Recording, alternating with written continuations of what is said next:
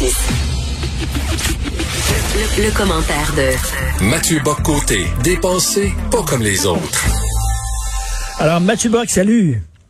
Bonjour. Mathieu Bock-Côté qui est avec nous, bien sûr, chroniqueur, blogueur, Journal de Montréal, Journal de Québec, animateur du balado ici. Les idées mènent le monde que vous devez absolument écouter, des entrevues de fond avec des intellectuels qui brassent la cage.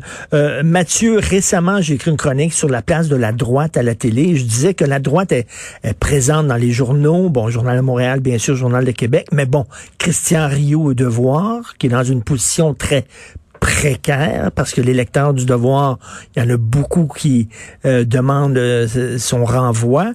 Euh, des fois, dans les lettres aux lecteurs, dans la presse, je dis que c'est présent à la radio, la droite, le discours conservateur à la radio de Québec depuis longtemps, à Cube Radio, bien sûr, mais à la télé, c'est le désert. Ce que je disais, est-ce que tu partages mon point de vue? Alors, je te dirais, j'aurais un espèce de point de, de, désaccord partiel dès le début sur une chose, c'est la notion de droite. Oui, je sais bien. Si on apprend, si on apprend à Christian Rioux qu'il est de droite, il va sursauter. Christian Rioux nous répondrait qu'il est un homme de gauche, mais qu'il ne reconnaît pas ce qu'à la gauche est devenu. Christian Rioux, fondamentalement, si on le lit depuis, euh, moi je dirais depuis une vingtaine d'années, mais il écrit depuis plus longtemps que ça, Christian Rioux, fondamentalement, demeure fidèle à la ligne qui est la sienne. Pour lui, la gauche était l'universalisme, euh, la nation, euh, c'était l'attention portée à la, la, lutte contre la pauvreté, des injustices. Bon, euh, Christian Rioux demeuré fidèle à lui-même et il nous dira c'est la gauche qui a changé. Je connais un type qui s'appelle Richard Martineau qui longtemps dans sa vie et fondamentalement encore aujourd'hui défend à peu près la même, sauf sur la question du nationalisme, il y a eu un changement, mais qui globalement défend sur des questions comme la laïcité, le rapport à la religion, les mêmes positions qu'il défendait pendant longtemps. Ensuite, on évolue tous, mais globalement, la ligne de fond, elle est là. Je pourrais donner d'autres exemples. Donc, qu'est-ce que la droite, globalement? C'est globalement ce que la gauche n'aime pas à un moment précis. Alors, euh, ce qui fait qu'on retrouve à droite toute une série de gens qui ont très peu de choses en commun, sinon le fait que ce qui est la gauche en ce moment ne les aime pas. Tout, tout ça pour dire que, euh, oui, la gauche est, est certainement hégémonique, mais de l'autre côté, euh, ce qu'on appelle la droite, ça me semble pas nécessairement le le, le, le, terme adéquat, sinon pour dire que le pluralisme intellectuel, lui, me semble absent. OK, mais, mais je veux discuter de, ça. Je veux discuter de ça avec toi parce qu'on a l'impression que, ben moi, je me dis, écoute, il y a tellement de gens qui disent que je suis à droite, ils doivent avoir raison. À un moment donné, je vais me rallier. Et deuxièmement, euh, pourquoi avoir pourquoi avoir peur, pourquoi avoir honte du terme, je sais pas, réactionnaire, droite, conservateur? Ça, c'est la gauche qui veut justement nous faire nous faire peur de ce mot-là, euh, le, montrer comme un épouvantail, alors que le mot droite peut être aussi légitime que le mot gauche non plus. On n'a pas à en avoir ben, peur. Ben, moi, c'est pas une question de peur ou de honte, c'est une question, je dirais là-dessus, euh, méchamment l'endroit de certains adversaires, de, de simple rigueur historique.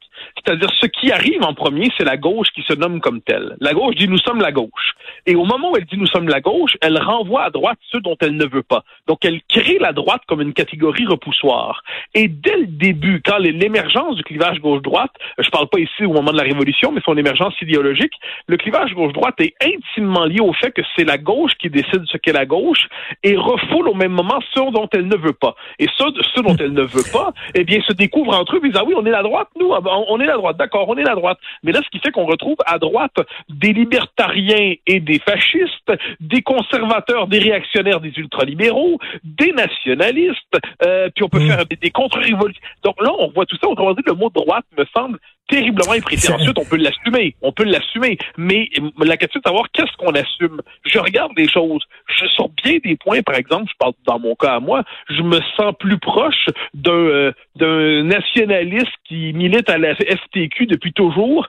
que de, de quelqu'un de la droite de Québec qui est libertarien, qui est hmm. fédéraliste, et ainsi de suite. Donc le mot fait, euh, le mot brouille notre rapport au monde. Donc c'est pour ça que moi je dis, ce qu'il faut faire, me semble-t-il, c'est moins revendiquer l'étiquette qui nous est collée, à moins qu'on s'y sente à l'aise, que déconstruire cette mauvaise manière de voir le débat public. Et ça me fait penser au livre de Jean-Paul Sartre, Réflexion sur la question juive, dans laquelle il disait le juif est celui que l'antisémite désigne comme juif. Oui, oui, oui. Alors, là, ben, je, je, vois très bien. Là, et, mais c'est cette l'idée que finalement, il y, y, a, des étiquettes en politique qui sont collées, non pas pour décrire, mais pour décrier. Une fois que tout ça est dit, quand on regarde ce qui se passe, par exemple, à Radio-Canada, euh, moi, je, suis toujours fasciné quand je regarde Radcam. Je me dis, dans la mesure où on accepte le clivage gauche-droite, eh bien, il y a un authentique pluralisme à l'intérieur de la gauche. C'est-à-dire, il y a le centre-gauche, la gauche, la gauche radicale qui discutent ensemble de la légitimité. Et entre eux, ils se croient pluralistes. Euh, moi, j'ai beaucoup d'estime pour Marie Grégoire, qui est une femme euh, dans, qui s'est engagée dans toute, mm. toute, sa vie au service de sa communauté. Mais il faut seulement être à Radio-Canada pour s'imaginer qu'elle représentait la femme de droite de service. Je veux dire, si Marie Grégoire est la femme de droite de service, ça nous dit bien jusqu'où dans l'esprit des radios canadiens peut aller ce qu'ils appellent la droite. Euh, c'est que tout simplement pour eux, c'est au-delà de ça, ça devient dans leur tête. Joe Clark, je me souviens d'avoir eu un échange dedans. Joe Clark, c'était le le point infranchissable du conservatisme légitime. Au-delà de ça, on basculait dans les dans les pensées inquiétantes. Donc, ce qu'il faut, me semble-t-il, c'est sortir. Premièrement, de toute façon, le même j'en viens sur la notion de droite. Quand on dit il est très à droite, il est très à droite par rapport à quoi? C'est quoi le point pour savoir si on est à droite, très à droite ou trop à droite? Sinon que c'est la gauche qui décide jusqu'où on a le droit d'être à droite. Il y a une autre formule, droite décomplexée. Doit-on comprendre par là que la seule droite légitime est la droite complexée parce qu'elle reconnaît l'autorité morale de la gauche par rapport à laquelle elle se définit?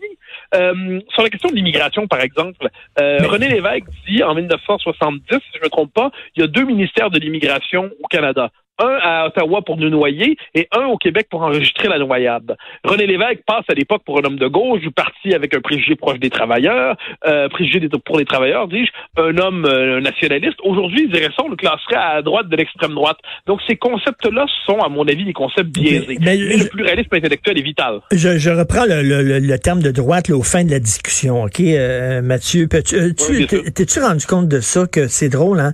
C'est toujours la droite qui doit faire preuve d'ouverture et de diversité. Par exemple, bon, les journaux Québécois, Journal de Montréal, Journal de Québec, c'est des journaux qui sont, bon, foncièrement conservateurs, un peu plus à droite, etc., mais qui se sentent l'obligation de donner la voix à la diversité. Donc, on voit de plus en plus des gens de gauche écrire dans le Journal de Montréal, ça. Mais les gens de gauche, ne se sentent pas. Ils ont l'obligation d'ouvrir leur page aux gens de droite. Ils n'en ont rien à foutre. Ben ça, je donne souvent cet exemple-là. Quand on organise, quand les l'université, quand l'université ou ailleurs, on organise un panel, un débat, eh bien c'est entre les différentes, euh, les différents courants du progressisme respectable et accepté.